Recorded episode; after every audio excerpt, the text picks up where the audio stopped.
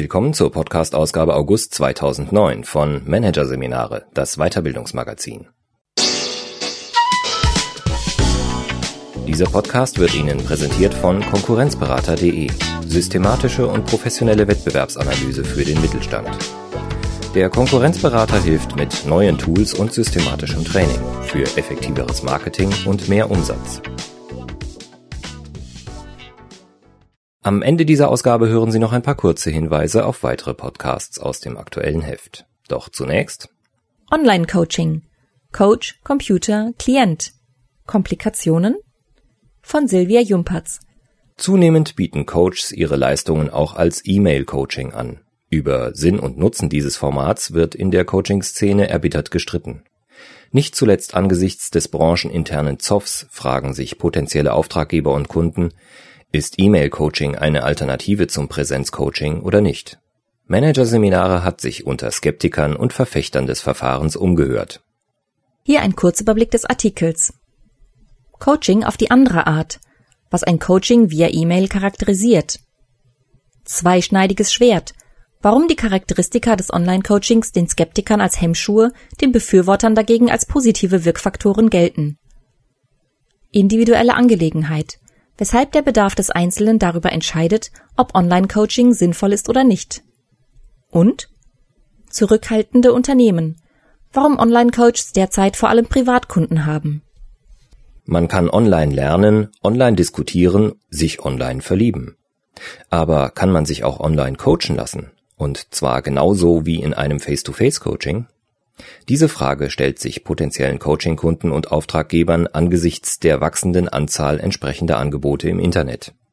Tippt man den Begriff Online-Coaching in die Suchmaschine Google ein, erhält man eine Flut von Treffern. Klickt man sich durch einige davon, wird schnell klar, der Begriff ist ebenso containerhaft wie der Coaching-Begriff an sich.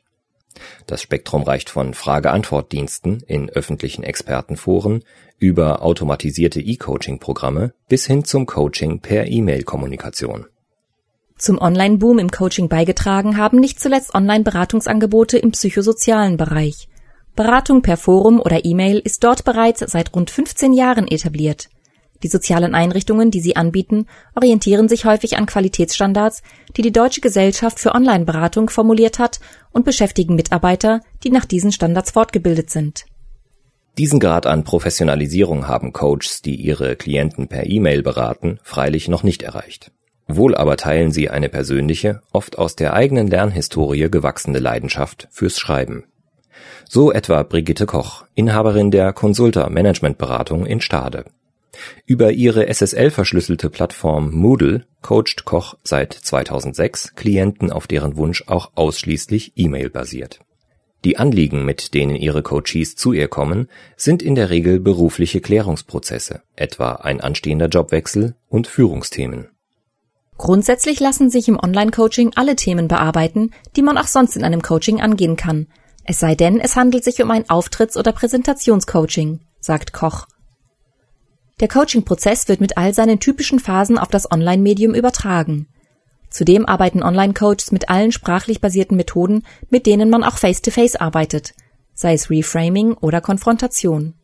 Die Frage, die sich potenziellen Klienten und Auftraggebern stellt und die in der Coaching-Branche derzeit heiß diskutiert wird, ist allerdings, ist solch ein E-Mail-Coaching einem Live-Coaching gleichzusetzen oder nicht?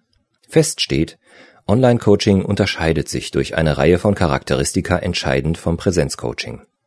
So startet es aus der Anonymität heraus. Zumindest dann, wenn Coach und Coachee tatsächlich ausschließlich via E-Mail kommunizieren und sich nicht vorher anderweitig kennengelernt haben.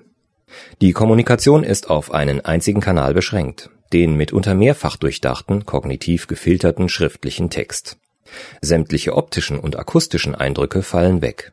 Der Coach erhält keine zusätzlichen Hinweise auf die aktuelle Stimmung, Befindlichkeit und auf Emotionen seines Klienten. Er sieht zum Beispiel nicht, ob der Coachee bei einer Frage errötet. Er hört nicht, wie sich der Klient bei einer Antwort verhaspelt.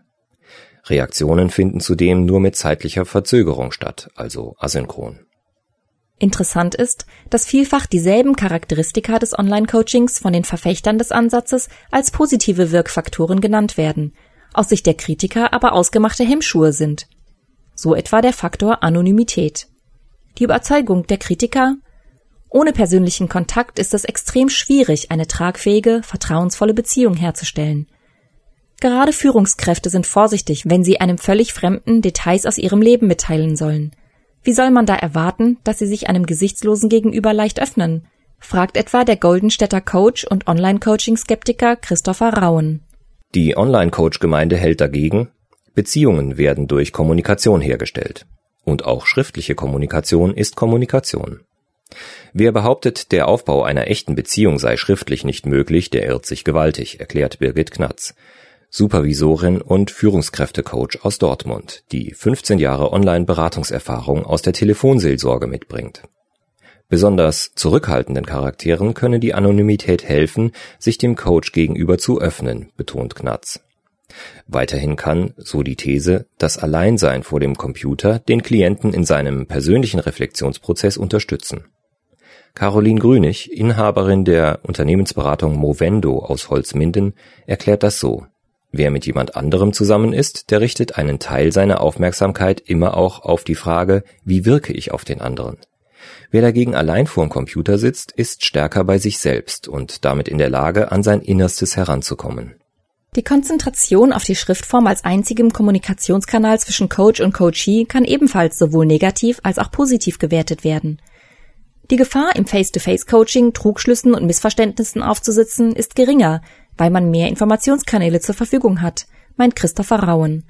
Die E-Mail-Coaches sind dagegen überzeugt, auch ohne optische und akustische Reize ausreichend Hinweise auf Emotionen ihrer Klienten zu generieren, beziehungsweise nicht mehr Fehldeutungen aufzusitzen als Präsenzcoaches. Die Kunst besteht darin, äußerst diszipliniert vorzugehen, den Text, den der Coachee geschrieben hat, wertfrei zur Kenntnis zu nehmen, zwischen Fakten und Emotionen zu unterscheiden, zwischen den Zeilen zu lesen, Widersprüche und Auslassungen wahrzunehmen und vor allem Zuschreibungen strikt zu unterlassen, erklärt der Bielefelder Coach Martin Marx. Online-Coaches haken deshalb lieber einmal zu oft als einmal zu wenig schriftlich nach. Stimmt das Bild, das ich mir von Ihnen mache? Können Sie damit etwas anfangen? Für den Coachee wiederum ist nach Meinung der Online-Coaches die Konzentration auf den Prozess des Schreibens an sich schon ein wertvoller Reflexionsprozess. Auch die Asynchronität der Kommunikation ist eine Medaille mit zwei Seiten. Dass nichts unmittelbar und spontan läuft, nimmt dem gesamten Prozess seine Geschmeidigkeit, kritisiert etwa der Coaching-Experte Dr. Harald Geisler, Pädagogikprofessor an der Helmut Schmidt Universität der Bundeswehr in Hamburg.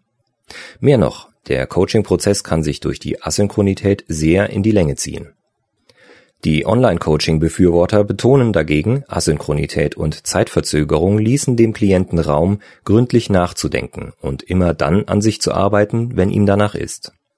Sie sind sogar die wesentlichen Wirkfaktoren des Verfahrens, ist Caroline Grünig überzeugt. Der Grund? Online-Coaching legt seinen Akzent stärker als das Präsenz-Coaching auf die Förderung der Problemlösefähigkeit und Selbstständigkeit des Coaches. Es wirkt anders als Präsenz-Coaching, sagt Grünig. Keines der Argumente in der Debatte um Vorteile und Nachteile von Online-Coaching ist wohl ganz falsch. Nur hilft das dem potenziellen Interessenten nicht weiter. Wenig helfen auch Studien, die den Nutzen von Online-Beratung im therapeutischen Bereich belegen. Im psychosozialen Sektor ist der Wert der E-Mail-Beratung vor allem als niedrigschwelliges Angebot, das jene erreicht, die sonst für eine Therapie nicht erreichbar wären, nachgewiesen. Doch dürften Führungskräfte als klassische Coaching-Zielgruppe im Schnitt seltener Kontakthemmungen haben als Menschen, die psychosoziale Hilfsangebote wie die AIDS-Hilfe oder Telefonseelsorge via Internet in Anspruch nehmen. Hemmschwellen gegenüber dem persönlichen Kontakt, gepaart mit einem gewissen Leidensdruck, sind aber genau die Konstellation, in der ein E-Mail-Coaching dem Face-to-Face-Coaching etwas voraus hat, sagt Coaching-Forscher Geisler. Allerdings, fügt Geisler hinzu, es ist auch denkbar, dass die Hemmschwellen beim einen oder anderen nicht so sehr darin wurzeln, dass er den persönlichen Kontakt mit einem Coach scheut. Möglich ist auch, dass jemand zwar eine berufliche Fragestellung hat, diese aber nicht gleich so hoch aufhängen will und deshalb lieber, zumindest fürs Erste, den unverbindlich erscheinenden E-Mail-Weg wählt. Letztlich, so das Fazit des Wissenschaftlers, kommt es eben stets auf den individuellen Bedarf an. Das bedeutet, für den einen überwiegen die Vorteile des E-Coachings, für den anderen die Nachteile. Potenzielle Interessenten sollten sich daher fragen, ob sie der richtige Typ fürs Online-Coaching sind. Eines steht zum Beispiel fest. Vorm Schreiben darf man keine Scheu haben. Ohne ausreichende Motivation stehen die Chancen auch schlecht, dass ein Online-Coaching erfolgreich verläuft. Denn, wie Caroline Grünig betont, die Verantwortung für den Prozess liegt beim Online-Coaching noch stärker auf der Seite des Klienten als beim Präsenz-Coaching. Es ist am Coachee, sich im Online-Coaching-Prozess immer wieder auch selbst zu fragen, habe ich alles bedacht? Habe ich dem Coach wirklich alles Wichtige mitgeteilt? Wer sehr unselbstständig ist, könnte Schwierigkeiten damit bekommen. Wer keine rechte Lust aufs Coaching hat, ebenfalls. Freiwilligkeit ist beim Online-Coaching noch wichtiger als beim Präsenz-Coaching, betont Grünig. Klienten, die nicht freiwillig ins Online-Coaching kommen, sagt sie, könnten dem Berater tatsächlich in weiten Teilen ein X für ein U vormachen, wenn sie es darauf anlegen. Allerdings dürften unwillige und deshalb absichtlich die Unwahrheit schreibende Coaches die Ausnahme sein. Denn die bis dato für die Online-Coaches im Vordergrund stehende Zielgruppe sind Privatkunden bzw. Selbstzahler. Und wer sabotiert schon eine Leistung, für die er bezahlt? Was aber ist, wenn Firmen Online-Coaching für ihre Führungskräfte einkaufen? Sollte das Coaching einem Mitarbeiter nach dem Motto, das ist jetzt ihre letzte Chance, aufgebrummt werden? Etwas, was eigentlich nicht sein darf, aber dennoch in der Realität vorkommt, ist die Gefahr tatsächlich größer als beim Präsenzcoaching, dass der Prozess kläglich scheitert, warnt Grünig. Vielleicht sind Unternehmen deshalb noch zurückhaltend, was die Leistung angeht. Wenn sich Unternehmen für Online-Coaching entscheiden, tun sie das meist nur im Rahmen eines Personalentwicklungskonzepts, das auch Präsenzmaßnahmen einschließt und bei dem es darum geht, breitere Mitarbeitergruppen zu unterstützen, weiß die Beraterin, die als einer der wenigen Online-Coaches im Firmenkontext tätig ist. Dass ein Unternehmen für seine Führungskräfte ein Kontingent an Standalone Online-Coachings bucht, ist freilich eine Zukunftsmusik, die sich mancher Online-Coach herbeisehnt. So etwa Martin Marx, der beklagt, die Zahlungsbereitschaft unter Internet-Usern ist viel zu gering ausgeprägt, als dass man mit dieser Zielgruppe genug Geld verdienen könnte.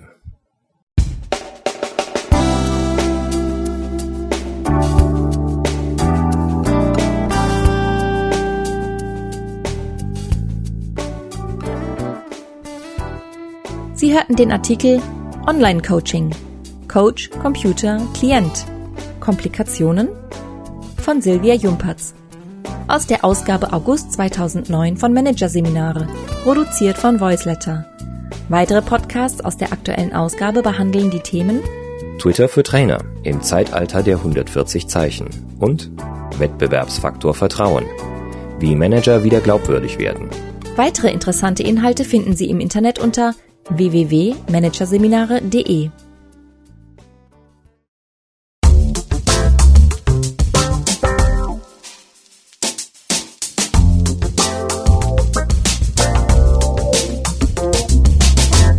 Das war der Podcast von Managerseminare, das Weiterbildungsmagazin. Ausgabe August 2009. Dieser Podcast wird Ihnen präsentiert von www.konkurrenzberater.de. Konkurrenzanalyse als Navigationssystem für den Wettbewerb.